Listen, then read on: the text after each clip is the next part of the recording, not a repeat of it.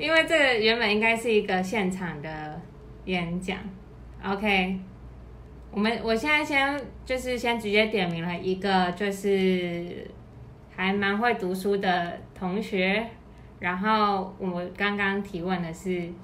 我们的第三张 PPT 就是为什么要读书，那我就会想要知道他为什么会想要去澳洲读书，然后他现在正在思考一下，如果有其他人有想法也可以说。那我先讲我为什么要读书好了。如果是高中的时候，对我来说读书真的就是，嗯，我觉得我好像蛮幸运的，就是从国小、国中成绩就是有至少有呃擅长的科目，可能不用花太多力气就有分数，然后不擅长的可能努力也就起来，所以我很自然而然的就被导向了一个呃嗯就被导向了正大附中。可是在正大附中，我就是都在弄班联会的东西，也没有很认真念书。就是那时候想说考个北医大，然后北医大没有上，然后拼个职考，然后就考上了 成大外文系。对，然后那那个时候对我来说，其实读书还蛮简单的，就是它就是一个门票。对我来说，就是我大学想要做什么事情，我要到什么样的大学才可以做这些事情。那我想要进资源多一点的学校，我想要进科系多一点的学校，那我必须要有好的成绩。那有了这件事情变得很清楚之后呢，就从学测成绩五十二级，然后到只考平均大概八十级，然后我数学还考五十二，大概就这个样子，然后就进来了。演讲本来是要给一群高中生，所以我还特地准备了，就是一。几个没有读完大学的名人的名单，因为每次讲到这种问题的时候，我们一定都要跟爸妈说，可是那个谁谁谁也没有读完大学啊，然后就是，然后就要让父母一个哑口无言什么的。OK，反正我就整理了三排，一个是比尔盖茨，然后贾博斯。比尔盖茨他没有念书完书，是因为他已经知道他要创业了，所以他是知道自己要做什么，所以他才不读书。好然后再来贾博士，其实有看贾博士传，或者是有认真读高中英文。贾博士有一段演讲，有在高中英文课本里面，就知道贾博士他其实那时候不读大学，是因为嗯，他家里太穷了，然后加上他觉得他想学的好像不完全是他想要学的。可是，在他休学之后的每一天里，他都还是有去上课哦。他就是借住在他朋友家的地板上面，就这样睡了大概三四年左右。好，然后再来中间的明显就是，我就举了几个运动员的例子，LeBron 跟老虎子。OK，还是先帮 NBA 祈福一下，就是 God bless them。OK，LeBron 他之所以可以不读大学。然后直接进 NBA 的话，是因为他在高他高中的时候，其实就已经被球星发掘了。他他十五岁的时候就已经差不多等于是职业的等级了。嗯，好莱坞名人或者是啊演艺界的人名人，詹姆斯卡麦隆他是那个《阿凡达》的导演。那他其实，在正式当导演之前，他也是念到好像念个两年吧，然后他就跑去开卡车，然后开卡车的时候有空他才有空他就去图书馆，然后自己读任何电影特效、电影相关的书。嗯，然后再是汤姆汉克斯，他其实原本是念物理的，然后念了两年之后就觉得就觉得。不想念他，然后很喜欢表演，然后他就直接跑去演戏。然后他其实算蛮幸运，也是蛮有天分的。然后，但是你可以想象，就是演《阿甘正传》的这个先生，好好先生，他的第一部戏，他的角色是一个恐怖片里面只出现四分钟的人。然后再来是哈里逊福特，有看《星际大战》的话就知道。然后其实他原本是念历史的，超难想象的吧？哈里逊福特原本是念历史的。然后他还念了四年，然后快毕业之后，他觉得他不喜欢历史。然后在 Lady Gaga 就不用说了，就是他考上纽约大学，可是他也是念一念就不要，就就决定要直接出道。可是其实，在他们选择出道的时候，在那之前，他们都有一段非常辛苦的过去。Lady Gaga 她就是自己在 pop 驻唱这样。好的，所以也就是在这个 section，我觉得狠狠的打脸台下的高三生，说 比尔盖茨跟贾伯斯是天才，然后呢，LeBron 跟 James 还有老虎伍兹他们也是他们那个领域的，他们是运动员的天才。然后呢，演艺人员也要刚好有天分、有运气，然后才有办法站出来。我们更多、更多的是那些我们不知道努力，但是还没有出头的人。好，然后我们现在就可以来到 PPT 的第九页，因为我其实是用那个 Keynote 做的，然后那时候怕跑版，所以我还是把它输出成 PDF。然后问那前面问了一个问题是你为什么要读书？所以到这个 section 就是那你为什么不读书？有人超讨厌读书的吗？但我现在看一下有在看的人，好像都是蛮认真念书的人。然后。我觉得其实，尤其是高中生，或者是我自己那时候有点想要休学的时候的重点，会是在，嗯，逃避现实吧。可是很多人会把逃避现实跟追逐梦想混合在一起。就是你是真的很想做这件事情，你其实一直以来都有想，都有在规划，还是你只是受不了现在的生活，你想要去，你想要离开？可是我必须要很老实的跟大家说，如果你在这个阶段不知道你要的是什么，然后过得很不快乐，那你离开一条道路，到了一个完全没有路的地方，你也不会更清楚的知道你自己要的东西是什么。好，然后再来就是我个人的经验分享了，就是嗯有点假掰，但是我把 title 命名为我在人生流浪的日子。然后左边是我那时候想要休学的原因。嗯，我在人生流浪的日子，左边列了三点。我当时最主要 push 我就是，其实我原本就有打算休学啦，而且我还故意，嗯，在我爸妈的结婚纪念日的时候，我们大家在吃饭，然后我就问我妈说，哎，我见的时候就是十一月，然后我是打算大二整个念完再休学，我就说我我想要休学，然后我妈就问说，哦，那你休学完之后要干嘛？我说。嗯，我有查台艺大那边好像可以上课，我想去了解一下，就是电影到底在学什么东西。然后他们就说：“哦，好啊，哦，你不知道我这个好啊，我听了多么松一口气，因为我高三的时候说我想要休学，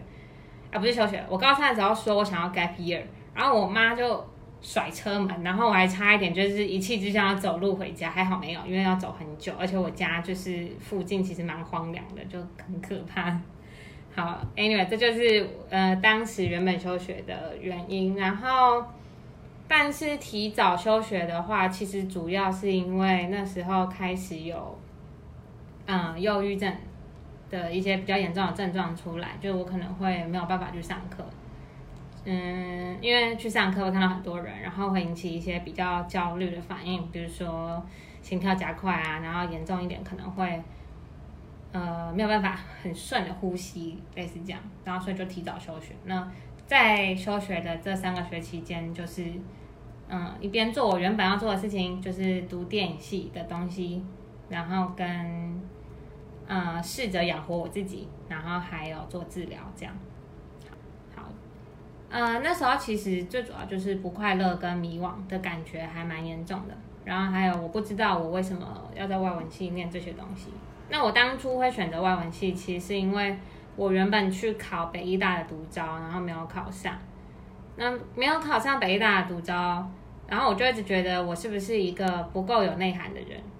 我突然觉得，就是我是不是从来就没有真正懂过学习是什么东西。然后，所以我写信写问一个编剧，然后我就问他说：“那他觉得我这样应该直接念电影吗？还是我可以去朝我其他的兴趣，比如说历史、文学？”然后他就推，嗯，他就很鼓励我去念文学。但是我自己在外文系待了一两一两年之后，我又突然不知道，我不知道外文系的这些东西要怎么样跟电影的理论结合在一起，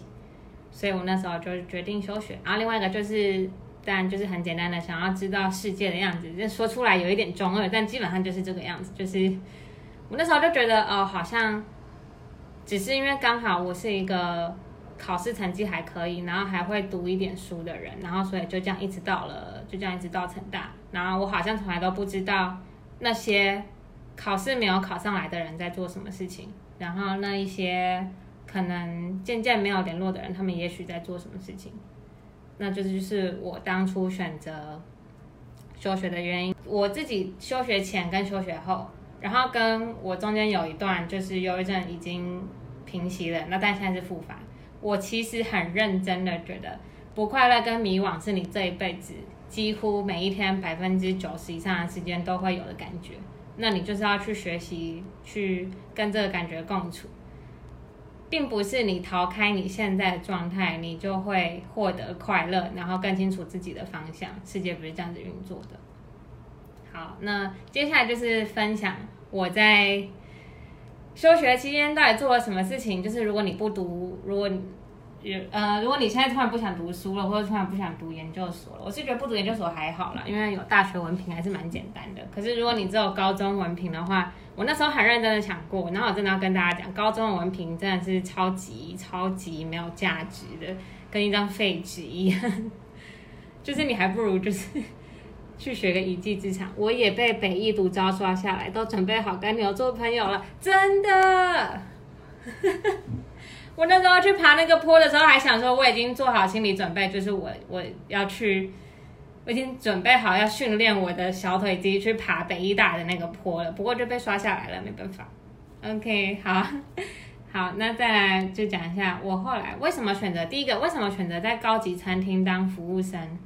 嗯，其实还蛮简单的，就是我一直很，因为就像我讲的，我想要知道世界的样子，我想要知道，我在这边其实没有要歧视的意思，只是我们就社会学上面定义的阶级而言，我想知道，嗯，另外一个层级的人，所谓会去花一两千块消费一顿午餐的人，他们是怎么样，然后。他们吃饭或是说话用词，他们的行为跟我们有什么什么有任何的不一样吗？就只是有一点好奇，然后加上那时候觉得，哎，从我家到那间餐厅坐一班公车就到了，还蛮快的，所以我就在那边工作。然后伟台艺大电影系学生的部分，其实就是，呃，就是台艺大他们有一个东西叫学分推广班，就是。他们可能有某一些特定的课程，然后会开一两个名额给校外人士，不管你是不是学生啦。如果你成年之后想要上也可以，然后就是可以去跟他们一起上课。然后为什么说是伪？因为其实我到后来有一些课我自己没有，我其实没有 enroll，就是我没有付学分费。可是我就问那个教授说。嗯，那个就是其实我是成大，然后休学，然后什么什么什么，然后讲讲，然后就说那你有没有其他课可以让我上呢？然后老师就说 OK 啊，然后所以就就去上课了。对，然后其实我觉得在电影系学到的对我来说并不是。跟我想象的有落差，可是我觉得对我来说的帮助反而比我想象的还要更大。就是我一直在那之前，我一直觉得我好像一定这辈子一定要做电影，或者是一定要做什么拍片的事情。可是我其实，在电影的理论方面还学的比较有兴趣，而且刚好就是外文系，我们大一的必修就是语言学跟文学导读。这些东西放在电影理论里面，其实是他们大三、大四的内容。然后，所以我就跟大三、大四的学生一起上理论课，或者是编剧课，然后也上的蛮开心的。尤其是大家知道，其实电影符号学是语言学延伸出去的一个学问之一。好，然后再来托福补习班，呃，就是老实说，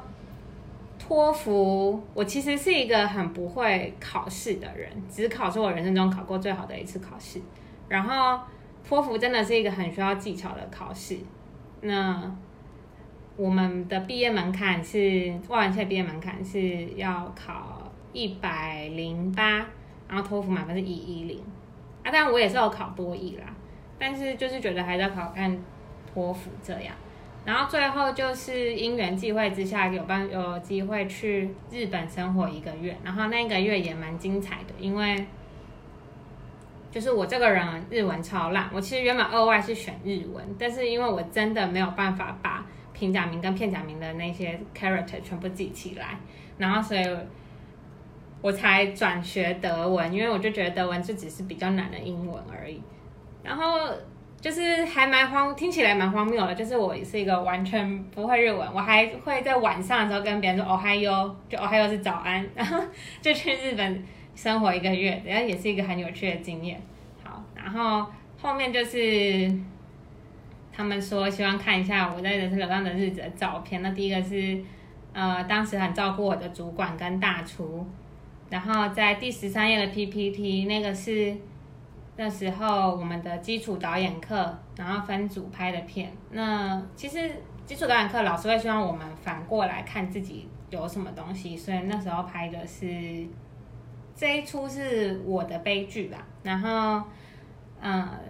片名叫《李佳伦回来》，讲的就是我刚有忧郁症的时候。然后我的爸爸妈妈带我去拜拜，然后旁边的道士在那边喊我的名字，然后叫我回来。然后我那时候心里的反应就有点大，因为就是就觉得，嗯，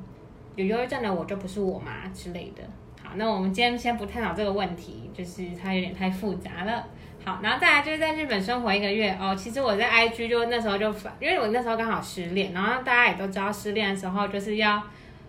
一直发些我活得超好的文呢，所以我那时候就很常发文，然后就喜欢，也不是喜欢，就刚好我那时候的旅伴是我国小的好朋友，所以就也蛮自在的，我们就一起在那里过了一段很不错的生活。然后日本生活一个月，其实跟我比较熟的人，就是可以去划一下我的 IG，就大家知道我都在干嘛了，就是还蛮有趣的。好，那现在我们要回来的话，就是要讲说，在我结束流浪之后回归平凡。老实说，复学之后就回到学校，还是有一点点空虚跟失落感，因为毕竟就是我大一、大二的时候都是在做一些校外活动，应该说课外活动啦，就是呃跟着灵光影像实验室拍片，然后或者是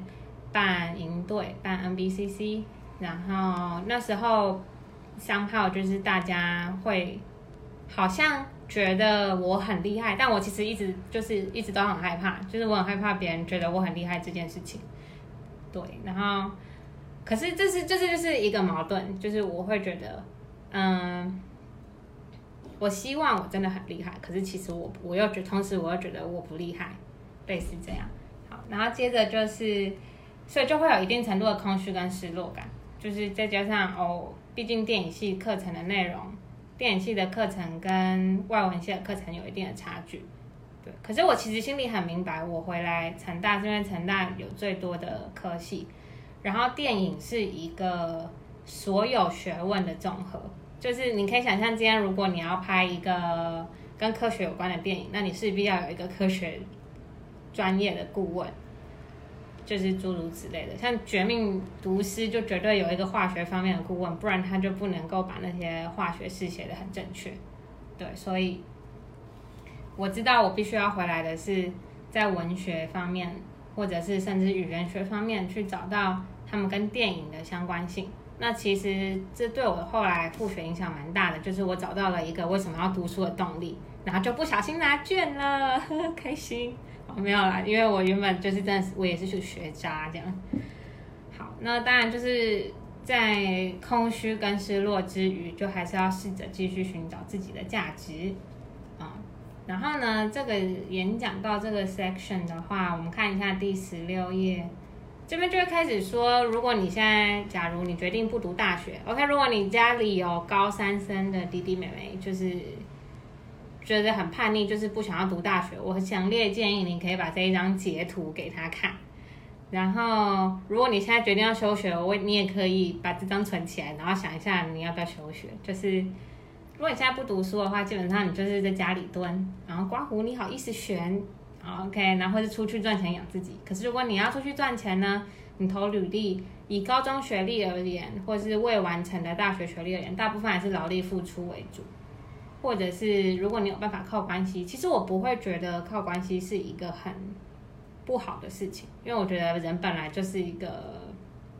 那怎么说，就是资源有限，大家都会想要善尽自己的资源，然后所以有一些老实说人脉也是一种资源，所以如果你有人脉可以靠，那你就靠人脉也没有什么不行，只是当然你要有相应的实力，不然你也很容易就被拉下来。好，然后再就是劳力付出型的工作，它的职业发展会是什么，也是一件你要思考的事情。假如你是很坚决你不读大学，然后你以后要做什么事情，也是，嗯，就是不要读书。那基本上你在那个在你的职场上面，我去日本也是靠你关系，嗯，对，大家可以善尽人脉资源。我最近在找实习，也觉得。好像有点重要，就是需要去问各个产业到底在干嘛。OK，Anyway，就是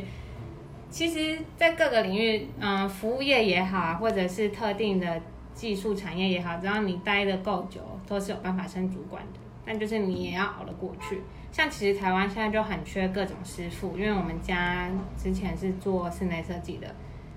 现在木工啊，或者是嗯壁纸啊，就是各种师傅，其实人才都很缺。已经越来越找不到做得好的木工了。然后据我爸说，现在比较好的木工，嗯，木工师傅们应该都是台中的比较 OK 一些。对，好，然后再来十七页，就是要很不落俗套的开始喊一些不是很营养的心灵鸡汤，就是人因梦想而伟大。我其实很想要知道到底是谁说出这句话的，就是谁谁可以这样子骗大家？哦，不是啦，人因梦想而伟大。我觉得要再加上两个字，就是第十八页的“人因实现梦想而伟大”。OK，重点在实现，我把它 highlight 红色实现。然后最后就是，我觉得要先想好一件事情，就是不管你要不要做什么，那个就让大家填空啊，就是你要不要休学，你要不要做什么工作？我觉得你要先思考的一个问题是，你到底想要什么？比如说，你就是想要一个稳定的工，稳定的生活。那你要不要创业？那可能很明显的不创业，也许对你比较好。我觉得我们这个时代的人太容易被网络的东西操作。我的意思是，我记记记得有一阵子吧，就是网络上很常看到，比如说叉叉杂志或者是什么什么报，然后他们就会说谁谁谁。辍学寻梦成功，或者是什么谁谁谁怎样怎样成功，或者是成功人士必养成的几个习惯。我觉得，不管是我们的教育从以前带给我们的，或者是当我们在网络上面看到这些内容的时候，我们都很容易有一种误解。当然，我觉得这个我们可以说，当初撰写文章的人没有这个意图，可是我们都很容易有一个误解，就是当我这样做，我也可以获得一样的结果。那老实讲，这当然就是不可能的事情啊！所以这就是我当时下的副标，没有人可以告诉你你要不要读大学，我没有办法告诉你啊！因为就算你跟我走一样的路，好，你跟我一样读三个学期，然后修三个学期，然后再回来想办法毕业，你跟我的未来的结果也不一样，因为我们就是不一样的人，我们对事情也都有不一样的反应，然后甚至我们的命运也都不一样。就像我那时候哪想得到现在会有武汉肺炎呢？我原本还打算就是。啊，寒假毕业之后要先去，再去世界走走，之后再回来就业的。不过现在目前看起来应该是不太可能。对，然后我觉得想要什么东西是一个很容易迷失的问题，包括我自己也是。可是就是把这个问题放在心里，然后记得问自己，然后再去考虑要不要做什么事情。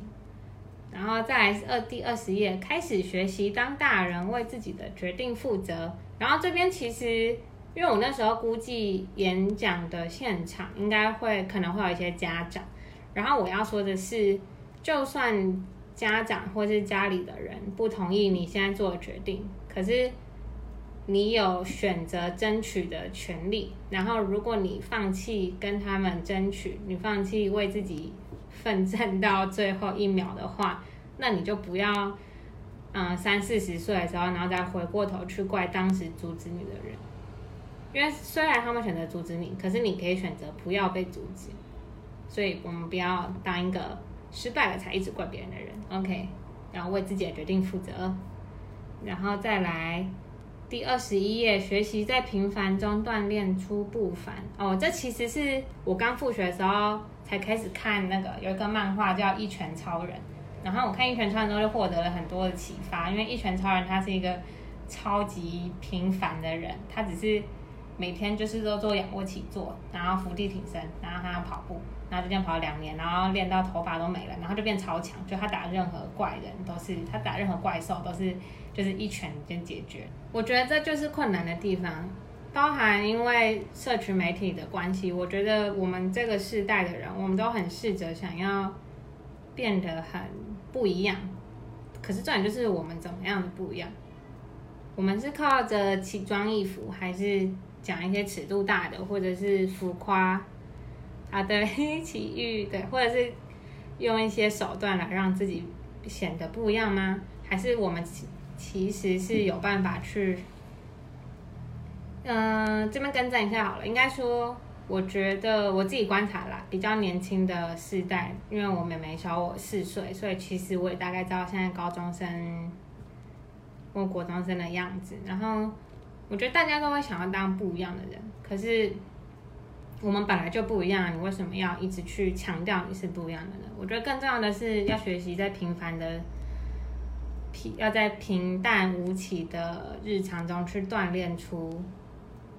去累积出一些你真正的实力。比如说学语言这件事情好了。虽然我休学这件事情让我很不一样，然后可以就是一直演讲，然后做分享。可是老实说，我休学期间当然就是练电影要念托福，我根本就没有时间碰德文，所以我的德文程度当然就跟我同时开始学的同学有很大的落差。那这个落差就是在于，在我在尝试其他事情的时候，他们每一天都百无聊赖的在背德文单字，在背德文文法。但是这种累积就是会终究才会造就出你的不凡，所以大家不要太急着出头啊，或是大家都可以去看《一拳超人》，OK，然后最后就是问答时间，然后问答时间之余的最后面是联络方式。哦，然后但是我就知道这个 IG 不是我的主要账号，因为我主要账号是锁起来的，然后哦，那是我室友在叫他的猫，然后然后呢？嗯，我有渐渐开始整理，包含我在日本跟非洲看到的一些东西，到我的个人网站上。可是更新的很慢，因为我这学期有十八学分，然后还有打工跟三个家教。然后就是我想要稍微做一个分流啦。如果是因为驿站才认识我的人，或者是因为演讲才认识我的人，我们就透过厌世舒芙蕾这个账号做联系。然后厌世舒芙蕾其实里面的文就是还蛮，嗯。有一些蛮废的，然后有一些是比较人生的体悟嘛。但我也觉得，我其实也还没有真的到那么老了。老实说，我觉得这种要不要读大学的主题，我们应该找个三四十岁跟二三十岁的人一起对谈，应该会挺有趣的。因为不同时代毕竟会有不同的想法。好的，那我们的 PPT section 就到这里。交流问答的时间，就是你们可以留言告诉我你们还想要知道什么事情，或者是想要问的。嗯，比如说工作的话，我有实习，然后国家的话，我就去过日本，然后非洲是去斯瓦蒂尼当教育职工。可能你们可以看一下我的履历的那一页，然后想一下有没有什么要问我的。老实说，我下礼拜五也有一个就是线上面试，本人也有点紧张，也是一个瑞士商公司。分享一下史瓦蒂尼的生活，是史瓦蒂尼哦，要帮他们更名一下，因为，嗯，他们换了一个国王，所以现在叫史瓦蒂尼。我现在要分享那个史瓦蒂尼的生活。OK，斯瓦蒂尼的话，其实我去的时候，因为他们在南半球，然后我们是暑假去，然后那时候那边就是冬天，然后因为我们那个院区是用那个太阳能，所以如果那天就是有点 cloudy 的话，我们其实就没有热水可以洗澡，就要赶快下午先洗澡，不然太太冷。然后再来就是因为它在，呃，它是在内陆，所以它的温差会很大。然后那时候的生活其实蛮简单的，耶，就是因为我其实蛮对他们的语言还蛮有兴趣的，因为他们的语言其实斯瓦蒂语就是一个只会出现在语言学课本上面的例子。然后就第一次跟真的看到会讲斯瓦蒂尼语的人，我就很兴奋，我就都会一直问他们一些奇怪的问题，然后然后自己，我现在已经忘记了，因为就是老了，但是我那时候就是很认真的问，然后我可能就问他们说，哦，所以你们这个字首的意思是？是什么是什么哦？所以你们这边加这个是复数吗？还是单数吗？就是每天就讲，然后哦，刚好前几天考训课有讲到，就是我跟那边当地的，因为我们是在一个算是孤儿院的院区做志工，然后我那时候跟一个那边负责照顾孩子的 house 妈妈还不错，然后他们就是他就是帮我取了一个斯瓦蒂尼语的名字，叫做 Siga 涅。哦，对，就是食语有非常多的鼻腔就发不出来，然后他的意思就是，呃，together，然后就是说你跟我合在一起才是完整的，然后我就很喜欢这个名字，然后其实是我先帮他取了一个中文名字叫星河，因为我觉得我看到他就觉得心里暖暖的，但念星火就怪怪的，所以就叫星河。好。然后生活基本上就是这样哎，其实他们那边的小朋友都蛮知足的，而且从那里回来之后，我就开始换用肥皂洗脸，然后跟用肥皂洗澡，还有那个，但是因为我之前有先买好一些卫生用品，所以我先买好的我就还是罐装的使用，但接下来应该会慢慢全部都换成肥皂，因为肥皂用完就没了，可是瓶子就是还蛮浪费的。然后其实我在那边的时候，还跟他们处在一起的时候还蛮开心，因为他们就是很简单，但是他们小朋友还是有小朋友的问题啦，就是，嗯，也不能说问题，教我 Swahili 的 I love you，教我 Together 啊，我忘记了，我现在只记得 show，show 就是他们的那种酷酷哦，然后我就这样 show，我真的已经忘记 I love you 是什么了，虽然好像很基本。未来工作的方向会走影像吗？暂时不会耶。我目前我目前接的实习比较偏 HR，就是人力资源或者是那种专案管理的。嗯，然后其实是这样啦，就是我的现阶段而言不太允许我念研究所，可是。我有一个小目标是念语言学的研究所或是翻译所，然后之后的话，那当然就是两条路嘛，就是做语言与文化的研究，或者是做那个我想要做电影字幕的翻译。可是这方面会很需要很多的那种 linguistic and culture，就是语言学跟文化的研究，然后还有对翻译的精准度，然后。我觉得那是非常需要去念研究所的。那我应该会等到我工至少工作到我哥跟我妹大学都毕业之后，我才会考虑我要不要念研究所。不过我觉得我其实比较适合写写字就好了，就是拍片也许不是我强项。其实我个人就是因为我蛮宅的，所以我就觉得房间一定要可可爱爱，然后。你哥还没毕业，代表，然后就是他原本先念建筑系，然后念两年之后就觉得不行，然后本来想要去日本念专门学校，但是后来又辗转的在深坑那边的学校念那个动画相关的设计。对，那其实我也不知道，我觉得我们家三个小孩都蛮。蛮叛逆的，这个叛逆不是说忤逆父母啦，我是说对于这个世代潮流还蛮叛逆的，对啊。但是我觉得他可以找到他想做的事情，那也很好啊。也许我这个阶段就辛苦一点没关系，对。而且其实我实习的时候也发现我蛮爱工作的。我们要学习在平凡之中去累积出我们的不凡。我觉得有很多的人，毕竟这是一个社群媒体，它就是一个。双面刃吧，就是你可以用它把自己营造的像是一个很厉害的人一样，可是你内在到底实质上有多少东西，这是一个合作就会知道的事情。我自己不是也弄了一个小账号叫“厌世舒芙蕾”吗？然后。厌世舒服的意思就是，我就是发一些，我也是在发一些厌世鸡汤啊。只是我厌我的鸡汤方式就是，嗯，比较黑暗一点。我想一下，我发过什么东西？其实那个账号就是 PPT 里面那个联络账号，大部分是我跟我妹的对话啦，因为我妹才是真正的就是厌世鸡汤始祖。她就是那种会跟我说什么。嗯，如果我男朋友因为太胖跟我分手，那我一定要吃的更胖，然后交一个更帅的男友。他就是会讲这种话的人就很可爱啊。然后我原本只是想要记录一下他讲这些可爱的话，然后后来就变成，因为我们两个有时候都会很焦虑，然后就会分享一些这些东西。对，那是我的鸡汤啦，我没有说鸡汤不好，好吗？我的意思是，我们可以累积一点实力，然后写一些有温度的文字。追梦跟逃避现实哦，嗯，我觉得追梦跟逃避现实的感觉，其实我觉得你自己知道，哎，就是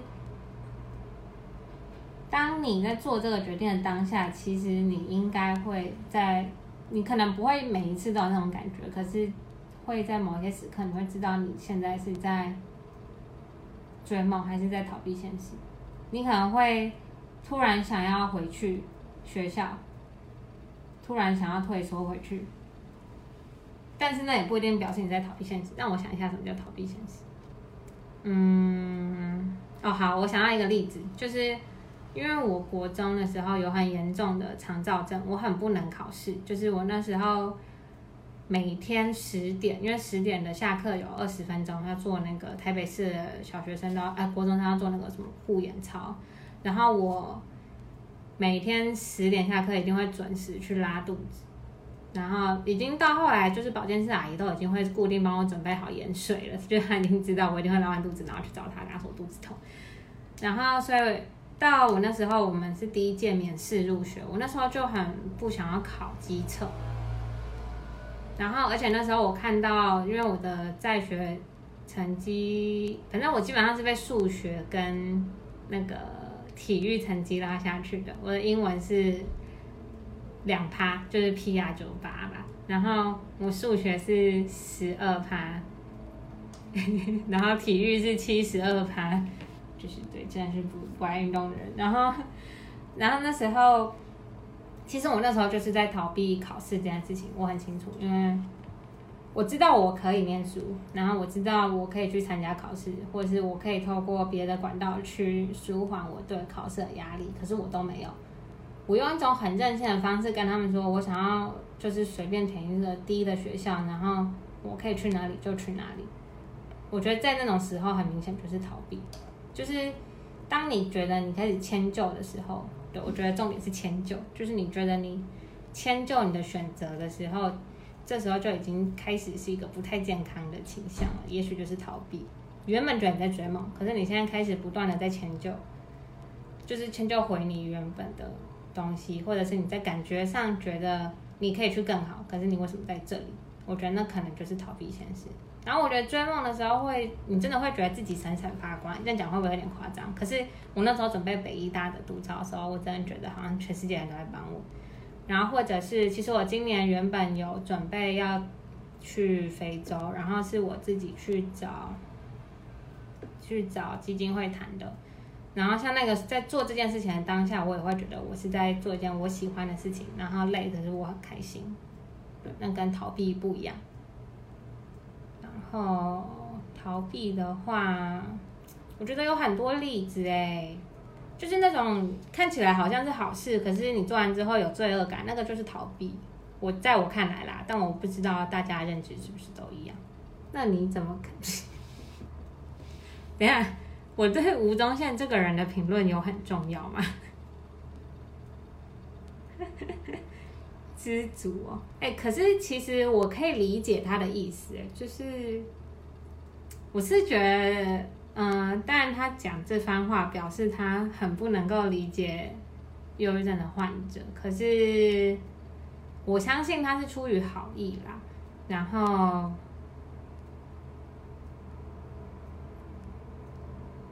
嗯，然后，嗯。其实我自己回去看他的那段影片的时候，我觉得多少有一点点是节目效果，然后还有一方面就是他自己的意思。然后，但他我觉得他其实不是要去指责大家说，嗯，今天就是因为你不知足，所以你生病，然后一切都是因为你是一个贪得无厌的人。我觉得他其实不是这个意思，我觉得他只是想要提醒患者说，哎，就是其实你也拥有很多东西啊之类的。就是他如果换一个说法的话，也许会令人比较可以接受。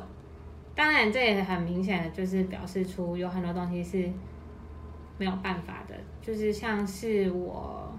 我其实刚开始就诊的时候也蛮困扰的，因为就是嗯，比如说阿妈好了。我跟我阿妈蛮亲的，我就会希望他可以接受我有忧郁症跟我在吃药的这件事情。可是当然在他的观念里面，就是不要吃药啊，多念心经啊。说这个我到现在还没有背起来，所以我还不敢打电话回去给我阿妈，因为他上两个前两个礼拜 打电话来，然后就说，嗯，现在都背心经啊什么的。好，anyway 就是，嗯，就是有一些观念是真的没有办法。是这样只能一代一代慢慢的去更新淘汰，也不是说淘汰，就是去更新。那现在我们知道这件事情不对，我们可以坚持我们的想法，然后当我们遇到不同的或者是跟他一样的意见的时候，那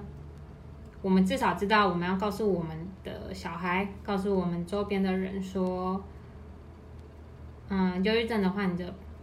并不是因为单纯的不知足。然后这是一个跟脑内的血清素分泌有关的疾病，然后会进而影响认知功能，然后什么什么的，它是有科学根据的，这是一个可以解释、慢慢解释的。然后再来就是，嗯，老实说，我觉得另一个可以讨论的点是，不知足这三个字背后代表了什么？我觉得是一个比较。但是我一直都觉得去比较痛苦或是比较快乐是一件还蛮没有意义的事情，因为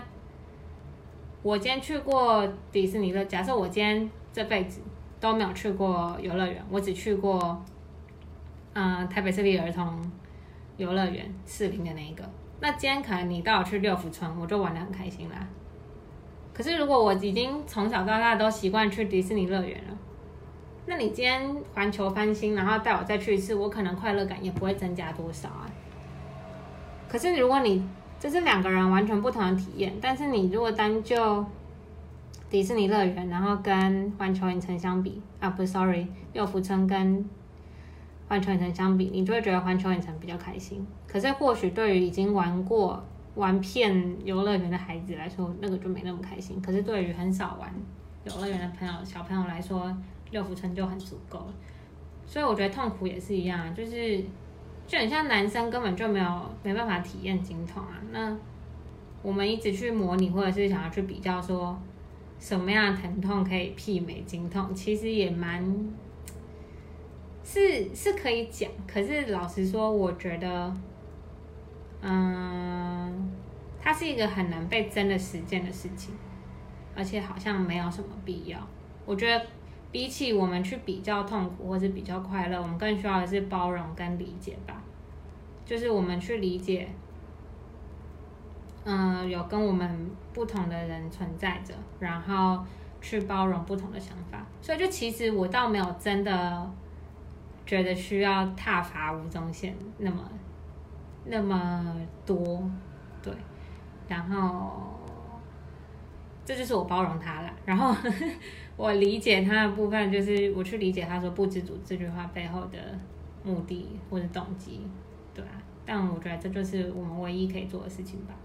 就像是现在武汉肺炎非常时期，大家也要包容跟理解，所以大概是这样。还有什么提问吗？出社会跟大学生活的最大差异在哪？嗯。你不可以翘班啊！你可以翘课，可是你不可以翘班。这样有很明确回答到啊，就是我觉得出社会有很多事情就真的是要自己负责哎，尤其是你到了一定的年纪嘛，像是比如说，嗯，我觉得其实还是要看大家的独立程度啦，就是有的人可能。二十几岁了，还是很多行政的事情都是爸爸妈妈帮忙处理的，不用自己去跑，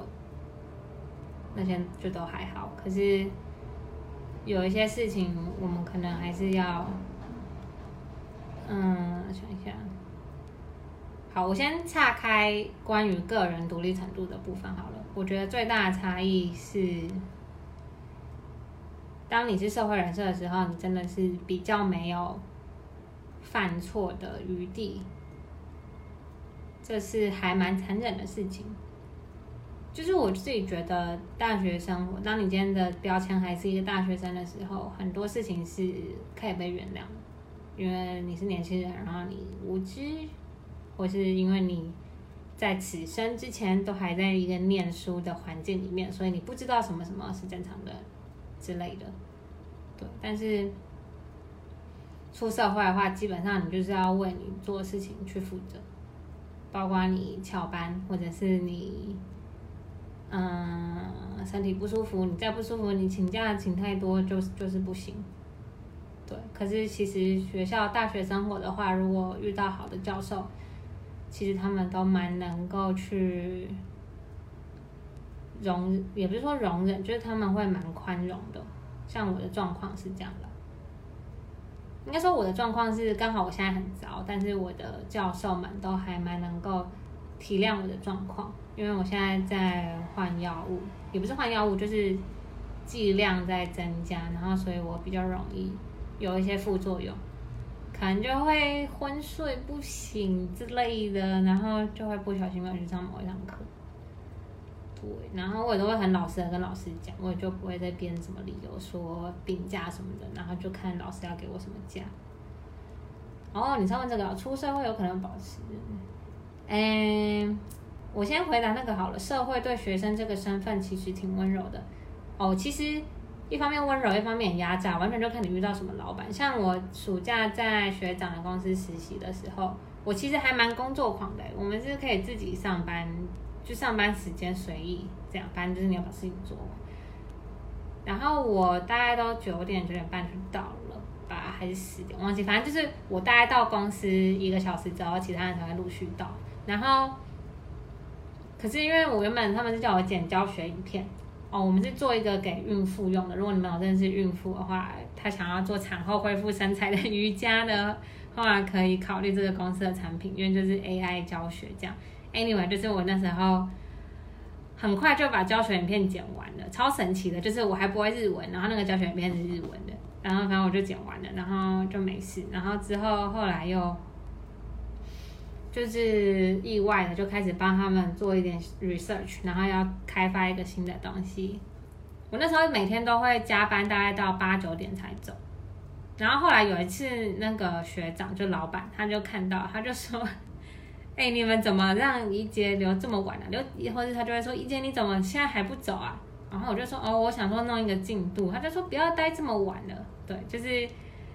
还是有对学生温柔的部分啦，可是我也有听过不少实习感觉比较被压榨的故事，所以我觉得还是要看机遇。可是我的意思是，当你还在学校里面的时候，你还可以有很多机会去做尝试，然后或者是可以去获得比较多的帮助。可是当你成为社会人士的时候，基本上很多的舒适圈就会被拿掉，就是你会被迫要走出你的舒适圈，类似这样。好然后出社会后有可能保持赤子之心吗？其实我觉得这个问题很看个人诶，但我可以告诉你，就是基本上朝九晚五之后，其实真的蛮累的。就是我自己啦，我那时候的时行程是，我每天因为我是上早班，那我是我记得是九点要打卡，九点九点半要打卡，然后嗯十一点半，十一点到十一点半之间会有十五分钟的休息。然后我接着就是上班到三点，然后下班。然后我晚上在台大课可能是六点开始或七点，可是因为台大在板桥，然后信义区在台北市，反正就是一条捷运线的头跟尾的概念。然后所以我那时候都会下班，然后我也不会回家，我就会直接去台大等上课。然后其实就还蛮累的耶，虽然通勤之余还是可以背个单字什么的，可是其实会心很累。然后我当然还是有想要看看书啊，然后或者是再多做一点点什么事情，但老实说体力不支。那这边再次告诉大家，运动跟长保身体健康的重要性。嗯，然后为什么很多公务人员都很厌世啊？而且他们自己好不容易考上公职耶。嗯，可是我不是公务人员，我有点难回答耶。可是我自己小小的观察，我觉得是，嗯，我就不说我在什么处室打工过好了。可是我觉得是长久累积下来，会有很多事情已经有传统的做法，可是也许，也许新的人会发现新的做法，然后可能想要尝试，或者是想要做一点点改变。可是，在一个很大的体制下面，任何一个小的改变都会牵扯到别别的部门，甚至别的部门，或者是更上层级的变动。就是对很对其他不想要改变的人来说，这会是一件很麻烦的事情。然后，所以就会变成可能某一些人、特定的人对公务员的印象都是不太好的。我觉得是这样的情况下的话，人应该都会很厌世吧。就是我是想要做事的人，可是我同时也是被民众骂的人。然后，因为我想要做改变，所以我同事也讨厌我。我觉得这样综合起来，被讨厌好像很正常。不是很被讨厌很正常，会厌世很正常。我自己觉得是这样啦。不知道这样有没有回答到你？还是你需要我帮你，就是转借给我认识的有考上公务员的学长，然后你们私聊，因为可能不方便在这里说。哦，有什么推荐的电影吗？最近啊？看的电影。我最近看了两次的电影是《一九一七》，就是好看到我觉得要看两次的是《一九一七》，然后一方面是手法啦，然后二方面是我觉得它其实有一些寓意在里面，就是我一直对于它镜头最后面倒在那一棵树那边很有印象，因为我觉得它中间特写了很多荒芜的画面，可是它最后放了一棵树。然后就有点呼应到开头，就是开头的时候他们也是两个人在树下睡觉，然后最后一幕的时候是他在树那边。就是我觉得一九一七它其实设计的很精致，然后是很适合大家多看几次，应该都会发现不一样的东西。有人有问我有没有想要写影评嘛？我是有想说要写看看，可是后来就又很忙。就没办法，对我就是经典的就是很忙，然后就没有了。所以大家可以就是，嗯，我的 PPT 上面有写我的个人网站，我可能某一天会开始发音频，某一天，因为现在也很多人想要听我就是讲旅行的故事，然后有很多人想要听我人生的故事，然后又有很多人想要听我忧郁症的小心得，所以就是有点难分类，但我就尽量满足大家，对。所以我很推一九一七，而且我觉得一九一七就是要一个人关起来，然后戴着耳机就这样看，然后就感受它的震撼。然后左手这个是刺青，没错，是我小就是跟我一起去日本的朋友帮我设计的，然后他刺在左手。然后其实那时候他画了蛮多图案的，但是我一看到这个图案，我第一个念头就是 connection，就是连接。然后因为我是一个还蛮。要怎么说？我是有点小孤僻，可是又不能跟别人断掉连接的人。举例来说啊，我可能很久也是会打电话跟朋友，然后讲个两三个小时或三四个小时。但是如果要每天讲电话，我会觉得很累；或者每天更新，我也会觉得很累。因为我自己是觉得我们各自的人生都不断的在变动，包含家人也是。就是我会觉得，嗯，要一直更新很累。就如果我发生一件事情，然后我就要打电话给所有亲近的人。我觉得这样可能会漏更新或是什么的，就会很尴尬。然后有的时候对我来说，没有联络就是最好的联络。就是有一阵，其实在我忧郁症发作的很严重之前，我跟我高中还有小学的好朋友，我们都是可能半年吃一次饭，比较忙就一年吃一次饭而已。然后可能学期中偶尔会通个电话。可是通电话的时候，通常都是真的，我们其中一方的状况不太好，所以我会觉得少一点联系的意思就是我们都过得很好，这是我以前的想法啦，就是君子之交淡如水。然后加上就是我高中的时候一个很重要的亲戚过世了，然后我就觉得好像，嗯，这一个框是一个世界，一个然后另一个 box 是另一个世界，然后世界本来就是没有分，没有非常明确的，嗯，分别，就是从黑到白是有一段距离的，所以这边是渐层，然后有一点点的联系在，就是让我知道，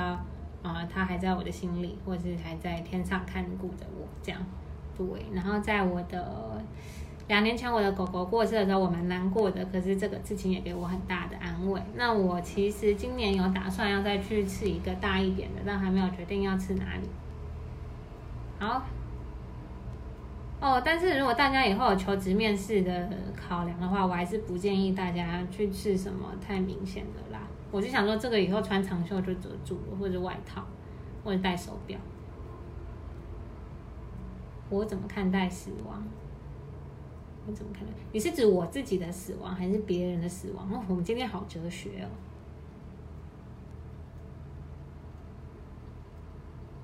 还是你要我把死亡放进我们今天的照样造句里面？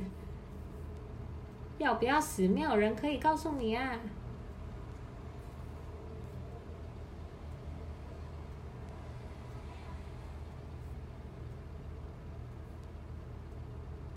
我觉得呢，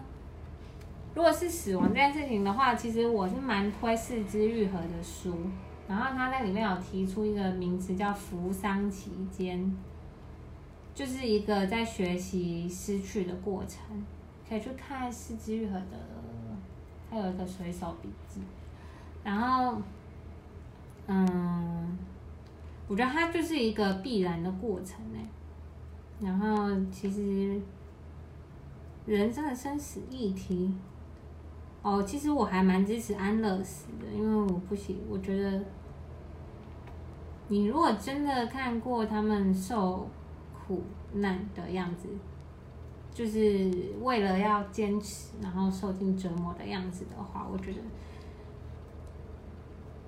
安乐死不妨是一个，Hello，安乐死不妨是一个方式。然后死亡吗？嗯，这要有点牵扯宗教，但是因为我其实没有很特定的宗教信仰，就是要怎么讲？我好像之前在义藏讲过，就是我们家有佛教、道教，然后还有天主教，所以到底是要我相信天堂，还是要我相信轮回呢？可是我觉得它就是一个一定会发生的事情，然后它。不是一个我会害怕的事，对，就是你知道你会死，所以你才会想要趁着活着的时候多做一些事情呢。我觉得感觉还蛮老派的，但对我而言是这样。嗯，可是因为我知道很多，就是可能传统亚洲人、东方社会比较不敢谈，那个华人社会比较不敢谈死亡。然后，所以大家都很避讳，所以我很早就，其实我已经 prepare，就是我的葬礼要办成一个 party 这样，然后我还直接就是